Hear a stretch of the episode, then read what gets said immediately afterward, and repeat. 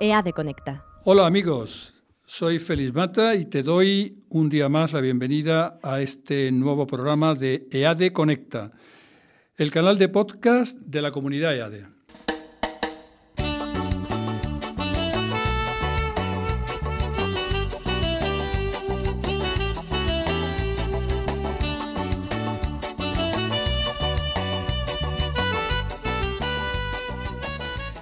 EADE apuesta por el ejercicio físico y el deporte y lo vemos desde sus grados y másteres en el programa académico relacionados con, el deporte hasta sus instalaciones deportivas donde podemos practicar eh, pádel, natación y distintas disciplinas en el club de fitness.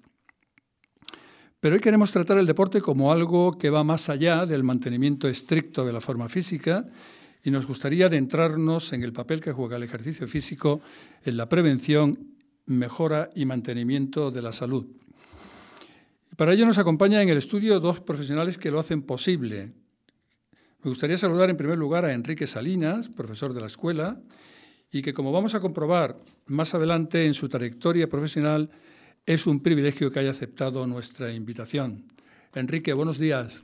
Buenos días, Félix placer tenerte por aquí, ya sabes. Eh, Enrique es licenciado en Ciencias de la Actividad Física y el Deporte y máster en Alto Rendimiento Deportivo, ambos en universidades de Madrid. Y últimamente se ha convertido en un magnífico experto en el análisis y readaptación del movimiento.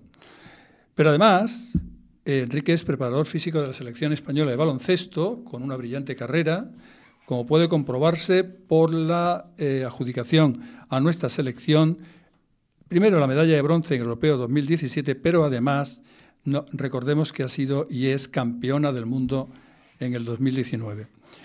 Además de profesor de Fisiología y Control Fisiológico en EADE, trabaja, como hemos comentado anteriormente, como reaptador físico.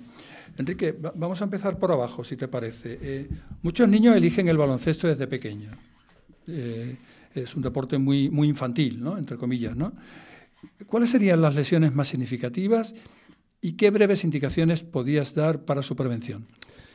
Eh, realmente eh, no es que haya unas lesiones más predominantes en algún deporte que en otro. Es cierto, es cierto que por la, la complejidad de los movimientos en baloncesto, pues los tobillos tienen relevancia, pero si luego te pones a analizar realmente el día a día, eh, es, un, es, un, asunto multifactorial de, eh, de lesiones, desde lesiones osteoarticulares hasta lesiones, lesiones musculares. Eh, curiosamente, en niños se está incrementando lo que son las lesiones osteoarticulares por el exceso de carga que se está implantando en sus entrenamientos del día, del día a día. Y eso es un tema que, pues, que hay que tener mucho controlado y hoy en día pues nosotros los licenciados pues, intentamos que los clubs mm, tomen conciencia de que eh, de que al final trabajamos con estructura humana, con tejidos muy mm, muy poco consistentes en algunos casos y que hay que respetar lo que son las edades cronológicas y, biológicas del niño. El, el calzado debe de tener una importancia relevante, ¿no?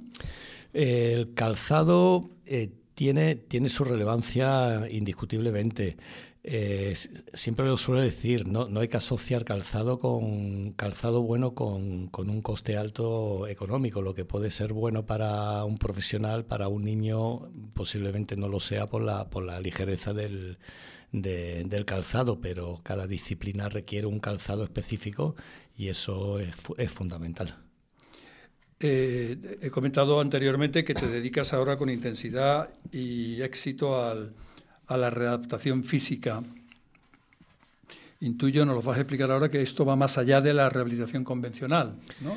Eh, bueno, hoy en día lo que, lo que proponemos nosotros o lo, que siempre nosotros hemos desarrollado en los, en los equipos de élite, yo vengo del, del, deporte de, de alto rendimiento y élite, Y bueno, eso ya desde que yo empecé a trabajar allí, pues eh, el preparador físico, el fisioterapeuta y el médico siempre han estado trabajando al unísono, sin, como yo digo, sin carteles detrás que, que ponga médico, fisioterapeuta o preparador físico. Somos una, un equipo, cada uno está especializado en, en, una, en una parcela y el médico como médico que es no nos dirige. Entonces, esto hoy en día se está trasladando a la, a la población eh, amateur o, sedentaria, estos pequeños, estas microestructuras de, trabajo que realmente son es el éxito, porque al final el ejercicio es, la mejor medicina que podemos, que podemos tener. De todas formas, eh, eh, yo, yo a modo de ejemplo mm, siempre pongo la la experiencia personal mía, yo soy un jugador aficionado al pádel y el pádel ha generado lesiones, mm, vamos, eh, talones de Aquiles, eh, gemelos que han saltado por falta de, de, un calentamiento eh, antes de, ponerte en la pista. El, el pádel es un deporte no como el tenis que tiene, tiene muchas aceleraciones y frenadas, ¿no? Es decir, eso juega un papel relevante hoy día en todo. Sí, bueno, has mencionado un deporte. Nosotros, de hecho, ha, habido años en la clínica que, teníamos muchísimos jugadores y jugadoras amateur eh, con lesiones de, sobre todo de codo, codo, hombro y sóleo. ¿no? Eh, y no es un tema de calentamiento, es un tema de falta de fuerza que claro, que, que, no, que, llega un momento que no eres capaz de decelerar. Entonces, claro, cuando no eres capaz de, de decelerar un 70 kilos, pues entonces ahí, viene un problema y, y, es el, y ese es el gran, el gran problema, que, que la fuerza como, eh, como parámetro de entrenamiento, pues o no se entrena o se entrena mal. Ya que hemos empezado a hablar un poco ya de cosas más serias, el deporte sabemos, y últimamente eso está muy, muy de moda, entre comillas, que está asociado al bienestar, como intuitivamente es razonable, pero en los últimos años, sobre todo también con la corriente americana, ha crecido el interés en, ver el, papel que juega realmente el, deporte en, el cuidado de la salud y sobre todo qué problemas de salud pueden beneficiarse de ello. ¿no? Eh, bueno, más o menos un poco lo que, lo que te he referenciado. Eh, lo que hay que es concienciar a la población de, la potencia, de la potencia que tiene, que tiene el ejercicio físico. Y ya me atrevo a decir que incluso sin que esté programado, simplemente el hecho de, quitar sedentarismo ya hay, hay, beneficios, ¿no? salir lo que decíamos de, la silla, ¿no? Eh, ¿Qué bueno tenemos hoy en día? Pues que la población cada vez está más concienciada del ejercicio físico, pero también tenemos la tasa mayor de grasa infantil, de porcentaje de grasa, de grasa infantil, y tenemos también una de las mayores tasas de obesidad en, adultos comparado con, otra, con otras décadas. Eh, ¿Cómo se explica esto? Bueno, pues se explica, yo eh, creo que, que eh, ahora mismo dentro de una campana de Gauss eh, está claro que hay una población muy muy activa, pero los extremos también son están, están muy alejados y, no, se no se hace nada. Pero fíjate, yo, yo ahí tengo, por, entrar un poquito en el debate, y, y ahora vamos a presentar a Ibrahim, que está aquí con nosotros, pero yo recuerdo precisamente en Estados Unidos, en un partido de baloncesto, eh, tú, vas andando por Estados Unidos y tienes una población cuerpos perfectos, mucha gimnasia, pero ves una, unas gorduras que están que lo ves claramente que están muy afincadas por la dieta. ¿no? Los partidos de baloncesto en Estados Unidos, por lo menos cuando yo estuve hace 10 años, en lugar de palomitas, salían con unos cartuchos como de unos nachos que mojaban en una salsa que era como una nata espesa, azucarada, perdona, por mucho deporte que tú hagas, si tienes una dieta tan descompensada como esa, eso explica mucho la obesidad, ¿no? Sí, yo en Estados Unidos me ha pasado, lo, yo eh, siempre lo digo, eh, he visto lo que tú dices, ¿no? Eh, auténticos salsas por la calle, helados gigantes, una obesidad impresionante Y claro, mm, aquí hablamos de ejercicio físico.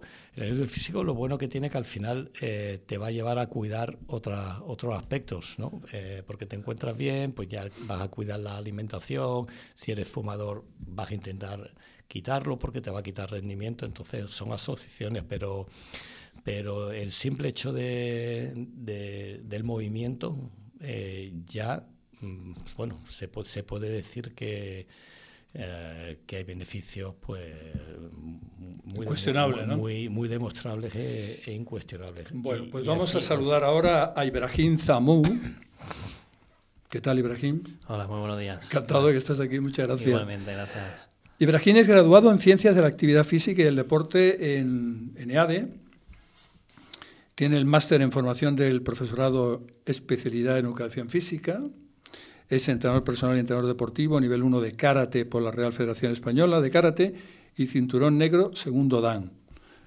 Tú entiendes, Henry, por qué mantengo una relación excelente con Siempre, siempre. ¿Verdad? por si acaso, ¿no, Félix? Por si acaso. Ibrahim, eh, ¿cuáles son los elementos más importantes para acoger a los nuevos usuarios en el, en el club de fitness? Pero antes de esto te voy, eh, eh, te voy a dar la enhorabuena. No, no voy a decir más nombres porque me voy a, me voy a olvidar alguno, pero me gustaría que le transmitieras a tus compañeros del Club de Fitness del gimnasio realmente mi enhorabuena por el trabajo que hacéis. ¿no? Estáis pendiente de, de nosotros, eh, eh, actuáis con mucha empatía, sabéis cuándo corregir, cuándo no, respetáis un poco el criterio de cada uno. Enhorabuena y me gustaría que lo transmitieras al resto del grupo, ¿no? Claro, sí. Muchas gracias, Félix. Y la verdad es que sí, tenemos un, equipazo, todos los compañeros y compañeras que trabajamos en, en León 13 Fitness Club y la idea es esa, el centro es una sala pequeñita donde eh, estemos, podamos estar pendientes de, todo el mundo, todos los usuarios que, vienen, sea del tipo que sea, la edad que, tengan, y, el objetivo es ese, que se sientan como en casa. Eh, somos un centro eh, con pocos usuarios que nos permite esa, sobre todo esa individualización y sobre todo con, con, la gente que está empezando, que le cuesta, que nunca ha hecho nada o lleva muchísimos años sin hacer nada, tiene alguna patología y viene como un poco perdido. A lo mejor ha tenido, ha tenido una mala experiencia en otro centro que puede ser un poquito más, más grande, donde se veía un poco perdido. Entonces, eh, nuestra idea es esa, que en ese momento que, llegan con nosotros nos cuentan un poquito su problema en la evaluación inicial, eh, trabajemos con ellos de forma individual, prescribiéndole el entrenamiento y sobre todo guiándoles, guiándoles, motivando sobre todo los primeros días que les cuesta coger ese hábito de venir a, X horas, todo el mundo pues entre el trabajo, las obligaciones familiares y tal, les cuesta encontrar e, ese hueco. Entonces le das eso, desde el principio eh, que se sientan seguros con nuestra, con nuestra guía, con nuestra planificación y que, y que acaben cogiendo el ritmo a venir los días que, que puedan. Una, una, una pregunta. Eh, cuando el, el, el cliente llega, viene con una idea preconcebida, supongo que parte del éxito de la acogida es que podáis reconsiderarla, reformularla sin crear ningún conflicto. ¿Ese proceso cómo se produce? Claro, eh, nosotros desde el primer día tenemos una evaluación inicial donde eh, le hacemos un cuestionario, nos vamos hablando, nos va contando un poquito lo que ha hecho con anterioridad, qué objetivos tiene, normalmente los objetivos sí, sí los tienen claros y, a partir de ahí ya le prescribimos el, entrenamiento. ¿no? Hacemos diferentes mediciones, tanto de bioimpedancia como de fuerza, resistencia aeróbica, dependiendo del, del individuo.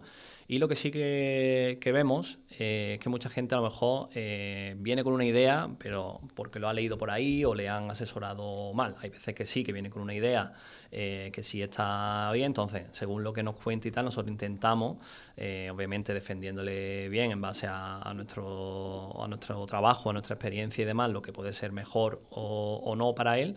Y yo, sobre todo, con la gente que veo que le cuesta un poco empezar y que le ha costado mucho dar el paso a venir al centro, si lo que él ya trae en mente, que a lo mejor le ha funcionado con anterioridad en otro centro, es acorde a lo que yo veo que, es beneficioso para él, sí, eh, lo mantenemos. Al final lo que quiero es que eh, esté cómodo y venga a entrenar. Si es algo que deriva mucho de lo que, de lo que debería, de que deberíamos prescribirle, pues ahí sí, ahí como obviamente explicándole bien y defendiéndole bien, pues le decimos, no, mira, mejor que empecemos por esto, ya luego más adelante vemos, vamos viendo y le vamos guiando y la verdad que eso la gente le agradece mucho porque ve que no le decimos, oye, no, hay que hacer esto y ya está. Y a lo mejor eso no le gusta. Eh, un poco por gusto y otro por, por, lo que nosotros creemos que deberíamos hacer. Hemos empezado preguntándole a Enrique sobre el papel del baloncesto en el niño. Te, te, te reitero a ti la misma pregunta desde el punto de vista de cómo se produce la mejor, eh, cómo se cazan a los niños para el deporte, ¿no? Eh, esa edad temprana donde el niño es un poco más, ¿no? Pues que no, ¿cómo, cómo, cómo conseguís emocionalmente imbricarlo en la actividad deportiva, ¿no? Pues principalmente yo creo que también es muy importante el papel de los padres, papel de los padres en, en, ese, en ese, esa rutina de entrenamiento, eh, ya sea en cualquier deporte, actividades al aire libre y ya luego cuando tiene un poco más de edad eh, que suelen acudir al, al gimnasio, el papel de los, de los padres muy, es muy importante. Y lo que yo sí he visto estos últimos años, y ya sobre todo con el boom de la pandemia, es eso, niños que antes hacían cualquier tipo de actividad extraescolar, que obviamente en confinamiento dejaron de hacerlo, eh, post-confinamiento había muchas actividades que las quitaron de los colegios y tal, ese sedentarismo de golpe, los niños enganchados a, otras actividades un poco más tecnológicas y, demás, eh, a la vuelta ¿no? pues venían muchos padres preocupados de, oye, mira, mi niño eh, puede venir aquí a entrenar, que le, que le, hagáis un seguimiento y tal, y nosotros obviamente encantados. Antes se creía que los niños no, deberían entrenar tanta fuerza o no deberían ir tanto al gimnasio, más que nada, hoy en día obviamente vemos que sí, que deberían hacer ese entrenamiento bien planificado y demás. Y uno de los problemas es eh, la falta de, supervisión. Un niño un poco más pequeño, pongamos de 10 años, en un gimnasio, en un momento que tú eh, lo dejes un poco de. lo pierdas de vista, pues sí, eh, puede tener algún tipo de. que se le caiga alguna pesa y demás. Por todo lo demás, pueden hacer un entrenamiento perfectamente planificado y, y guiado por profesionales. Voy a lanzar dos preguntas para que libremente contestéis. La primera sería eh, en un término porcentual, en una sociedad como la española en general, o incluso la malagueña en particular, ¿sigue importando más la operación bikini o importa cada vez más eso que hablábamos durante toda la conversación de los aspectos de salud? ¿Dónde nos movemos? Yo creo que estamos ahí a, un todavía mitad mitad. Hay, 50% más o menos. Sí, hay picos en los que lo vemos en, en todos los gimnasios, todos los gimnasios de, de Málaga. Tengo compañeros que trabajan, dirigen otros centros y igual, eh, después de eh, de Navidad y un poquito antes de verano. Ahí está el pico de, altas en gimnasio. Ya luego lo que hay que ver, nosotros intentamos eso, crear ese hábito y enseñarle a tener un, un estilo de vida eh, activo, que no sea por épocas, que no sea venir un mes, ves que no has tenido los, los deseos o las ideas que, tenías y de pronto lo dejes. Hay que intentar, nosotros intentamos educarles por, por, esa vía, pero todavía se ve eso. Mucha gente que eh, después de Navidad empieza con los hábitos de, Año Nuevo y es muy difícil eh, retenerlos. Hay esos dos picos al año donde el, porcentaje de socios se, se, dispara. O sea que todavía hay que avanzar un poco más en esa mm. concienciación de la, de la cultura de la salud. Y Henry, vamos a ir terminando, pero me gustaría hacerte una, una pregunta también de índole general. Lo has comentado un poco de pasado durante la conversación. En ese trayecto del mundo del deporte desde el, desde el niño, desde el infante, pasando por el adolescente, pasando ya al hombre, digamos, maduro y yendo ya al hombre mayor que no anciano, ¿vale? Ese trayecto, eh, ¿cómo se produce la oferta, no? Es decir, ¿qué habría que ofrecer durante ese trayecto y cómo varía un poco la oferta que se da, ¿no? Para que esa, eh, esa eh, para que se lleven bien, ¿no? El, ejercicio físico, la salud y el deporte en distintas edades? Eh, vaya, es un, igual que bueno, lo que ha dicho Ibrahim, ¿no? del el problema de los picos. Realmente es curioso porque nosotros en la clínica, cuando alguien ha tenido una patología severa, ha sido sedentario, ha tenido una patología, como ya te he dicho, osteoarticular o muscular, ese es un buen momento para, para que se adhiera al ejercicio físico. Entonces, si la persona se ha rehabilitado con ejercicio físico y ve que le ha funcionado bien, ya no lo deja. Es como ya forma porque no quiere volver, esa persona no quiere volver a tener un problema de cadera porque ha tenido, porque ha tenido dolor, ¿no? Entonces, bueno, pues esa gente, yo ya te digo, yo tengo, ya no, ya no le llamo ni pacientes, que tienen casi 80 años ya y empezaron conmigo con 70 y no lo, han, no lo han vuelto a dejar. Y luego el segundo aspecto es que también el ejercicio físico, mm, la persona tiene un ADN o te gusta o no te gusta. ¿Entiendes? Entonces, si te gusta, no lo dejas en tu vida. Es decir, a mí me encanta, es mi pasión. Entonces, eh, siempre procuro, aunque esté cansado, perezoso, intento hacerlo. Los que no tienen ese ADN del, deporte, pues indiscutiblemente cuesta más. Pero una cosa es cierta, que la gente mayor eh, cada vez hace más, más actividad física. Y me da que la gente joven cada vez hace, hace, hace menos actividad, hace menos actividad. ¿Tú crees? Eh, sí, porque hay mucho pico, hay mucho pico, hay mucho pico y, y hay mucha y hay mucha moda de, actividades ¿no? ahora está de moda el crossfit pues una gran cantidad de chicos chicas pasan pasan al crossfit eso fue como en los años 80 el, el aeróbic no, es verdad ¿no? se producen picos de, moda de modas son picos de moda hasta que salga otra actividad y pero claro eso porque el tema de la estética que es lo que ha dicho Ibrahim un poquito la estética todo el mundo nos gusta pero llega una edad que ya la estética ya no puedes tener esa estética que tenías con veintitantos ya es salud, ya es salud del músculo, porque ya no vas a tener ese abdomen de los 19. Eso debe ser emocionalmente muy complejo de gestionar por algunas personas, ¿no? Eh, claro. Cuando creen que el mantenimiento excesivo de, o sea, el forzar un poco más te vas tú a mejorar, ¿no? Cuando ya cuando llega a un, nivel de edad. Está claro que bueno que hay un fenómeno que es la pérdida de la masa muscular y eso es, eso es inherente al, a la fisiología de, la persona y tienes que combatirla, como la combates con el ejercicio, pero en tu cabeza ya no es la estética, que también, pero bueno, e, ese es el objetivo realmente, es decir, yo tengo que seguir haciendo ejercicio eh, y no hablo de que no puedas tener una enfermedad mala y, te mueras por cada ejercicio, pero tu calidad de vida, que es lo que hablamos. El eh, próximo campeonato del mundo, Enrique, ¿qué pasará? El próximo es en 2023, pues muy difícil. sí, complicado. Hombre, es que ganar, ganar es muy, ganar es muy difícil. Ganar es muy difícil. Pero vais a ello, ¿no?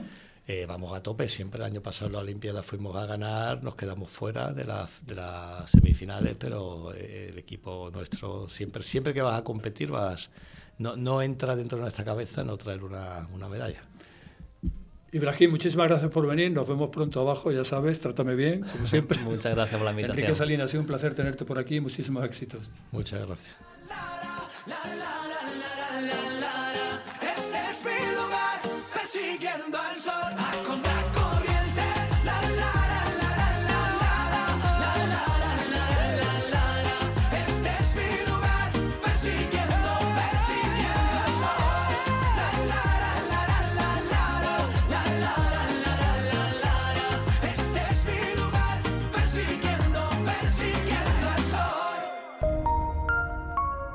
EADE conecta.